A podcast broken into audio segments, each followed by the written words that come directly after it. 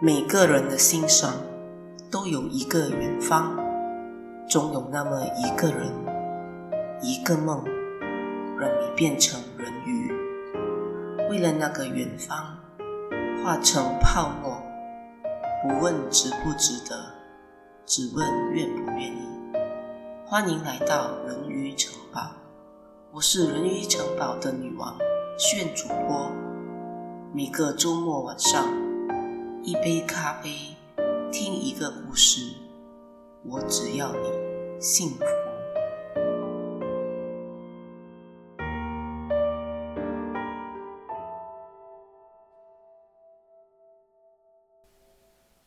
背包旅行，有一些人会在特别的地方、特别的情况下，突然走进你的世界。只要看对方顺眼，话匣子一打开，就可以天南地北，仿佛是认识了很久的老朋友。有没有试过背包旅行？背包旅行的玩法，不是要你入住高级的酒店。而是专门物色那种可以认识各路英雄好汉的青年旅社。青年旅社有点像武侠小说中的客栈，里面总是交汇着来自四面八方的朋友。这些朋友，他们不是普通意义上的朋友，你们可能只是一起用餐。或者一起在洗衣房等洗衣机的时候，或者在公共客厅看电视、打桌球的时候聊了一下。开头都是很俗套的，第一句话总是“你从哪里来？你下一站要去哪里？”如果你聊得上超过十句。那么你们可能有机会结伴，一起到下一个目的地。在青年旅社，背包客之间如果投缘的话，会在大厅聊着聊着，然后相约前往相同的地方。如果话不投机半句多，那么转过身去做自己的事，也不会有人介意，也不必感到内疚。有时候在旅社门口碰头了，可以问候一下对方：“今天去哪里玩？”合意的话，就结伴一起爬山涉水，一同发现新事物，一起漫无目的的走，享受远离工作的逍遥。在遇到危险的时候，还可以互相照顾。如果你问我，背包旅行需要准备什么？在我二十岁的时候，我会跟你说，一定要准备好这个那个，尤其是旅行的路线。但是在我第二个二十岁的时候，我会跟你说，只要带上你的旅费，决定好你想去的目的地，三个五个就好。然后预定好这些地方的住宿房间就可以了。二十岁的年轻人总是觉得很多地方以后没有机会再去了，总会很贪心，这里想去，那里也想去，行程从早上八点开始到晚上十点排得满满的。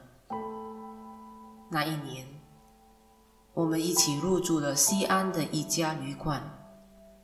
由于旅馆突然停电，大家都走出房门，在黑暗中喊话。突然发现，大家来自同一所大学，就这样拼凑在一起了。在没有互联网的时代，我们都向很多前辈借了他们的旅游笔记。把他们住过的旅店、到过的特色景点，都变成了自己的旅游指南。一路上，我们走走停停。原本这是三个人的旅行，后来，我们在不同的地方又遇见了其他人，大家想去的地方刚好都一样，大家不想做的事也刚好一样，就这样刚刚好，最后我们变成了一个十二人的团体，结伴同行。我们一起走过了十多个大大小小的乡村、市镇、城市。乘搭过各种属于陆地的交通工具，一个月的时间，我们十二个人在那条留下许多历史故事和传说的丝绸之路，留下了我们的笑声，留下了属于自己的传说和故事。从西安到中俄边境的哈纳斯，一整个月的相伴相守。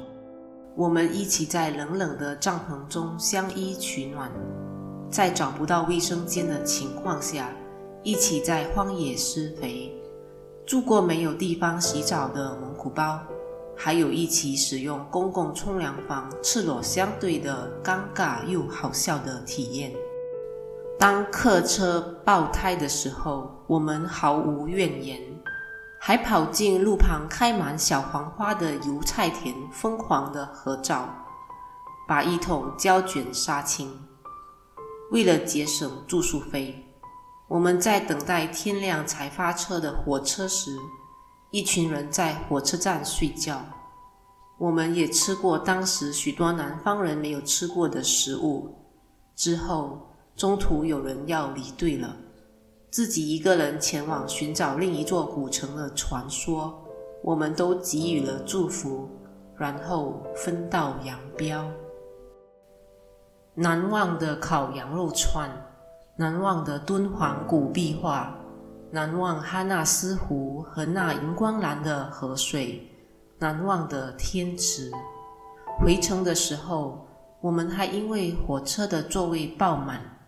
只好轮流在有限的空位上休息，一起挨过了四十八个小时。我们在一起吵吵闹闹，七嘴八舌，不想说话的人就自己静静养神或看书。行走在山间的小路时，男生女生牵手，只是纯粹的扶持，又天真又浪漫，有时动心。有时害羞，有时像兄弟姐妹，有时又像刚恋爱的情侣。一大群人的背包旅行真的很好玩，很热闹。回想起来，味道刚刚好，天气刚刚好，旅费刚刚好。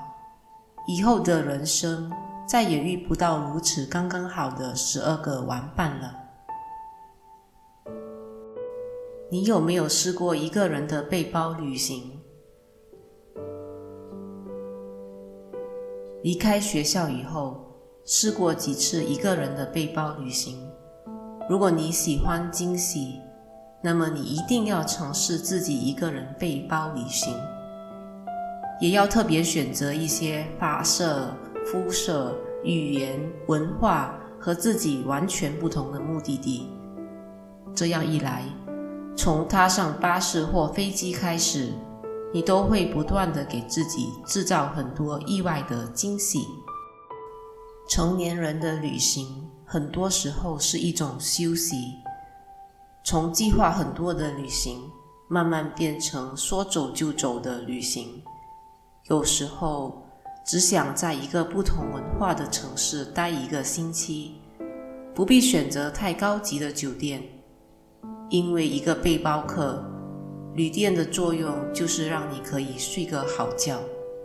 有时候只想在不同气候的民宿睡到自然醒，然后喝一杯咖啡，不必去在意今天有没有错过什么景点。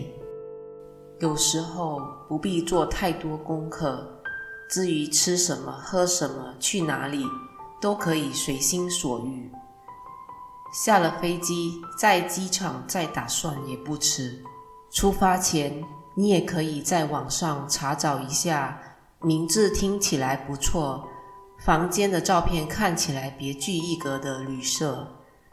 这些旅社的柜台服务人员大多是一张活人地图，他们常常都能给到游客许多有用又贴心的好介绍。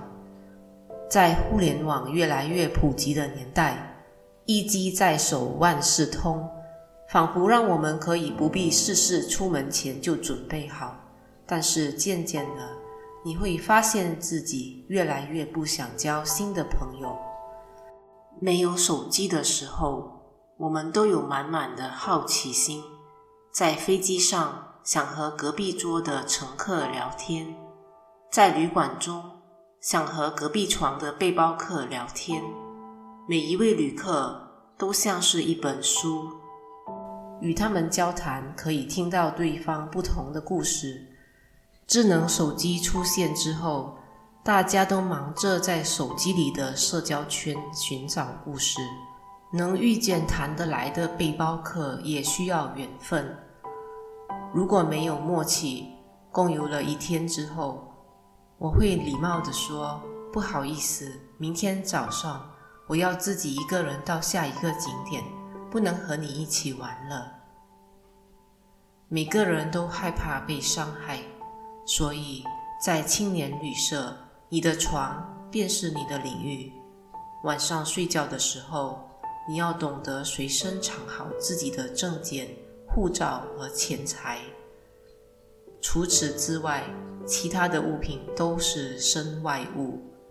你要假装很随意地放在脚边，别人便不会以为里面有什么贵重的东西。青年旅社一般都有四人间、六人间、八人间。甚至十六人间，除了提供背包客一个廉价又舒适的容身之所，它也是一些人生活的家。我曾经在美国的洛杉矶入住一个八人间的青年旅社，里面住着两位从外地来打工的年轻人，一位是美发师，在那里住了九个月。另一位是想在好莱坞闯天下的兼职模特儿，住了半年。第二天傍晚，我从外头逛街回来，正好房内来自五湖四海的六个室友在聊天，我也加入了他们的话题。那位美发师生病了，还得去上班，因为他领的是热心，手停口停。而那位兼职模特儿中学毕业后就离开了巴西，一个人来到美国追梦。那几天刚好有人找他拍服装特写，因此隔天一早，美发师还帮他做了一个漂亮的造型。大多数的背包客都很有默契，即使临别前依依不舍地索取了彼此的联络方式。分开后也不会刻意的保持联系。第一次背包旅行的话，遇到投缘的人，你会以为你交到了知心朋友。